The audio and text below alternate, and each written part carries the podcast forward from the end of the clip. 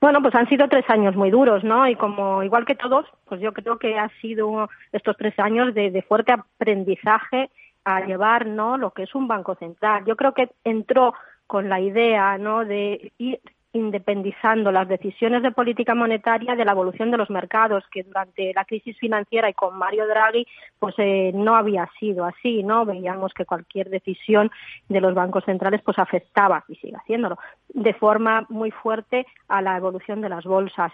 Eh, llegó la pandemia y ella quiso mantener ese objetivo, ¿no? De que las decisiones del Banco Central Europeo no estuvieran eh, gobernadas por el mercado, pero tuvo que cambiar, lo hizo, lo hizo, quizá tardó más que la Reserva Federal, ¿no? En adoptar esas medidas para ayudar a la economía en ese momento tan tan complejo, eh, pero sí es verdad que, que enseguida, ¿no? Pues cogió fuerza, eh, bueno, con esos planes de inversión, de compra de, de títulos. Eh, estar ahí en el mercado y eso creo que para ella fue, fue también pues una gran lección, ¿no? Con lo cual eh, ha sido creo que, que, que bueno, vino con bastante incertidumbre su elección, pero yo creo que, que, lo está haciendo bien y lo ha demostrado pues este año cuando las cosas se ponían un poco complicadas con, con todo lo que ha pasado en el Reino Unido, cómo otra vez ha intervenido ¿no? en el mercado pues para evitar que las primas de riesgo de Italia, de España, eh, se precipitaran. Y bueno, pues mantiene esa flexibilidad que yo creo que es importante, es buena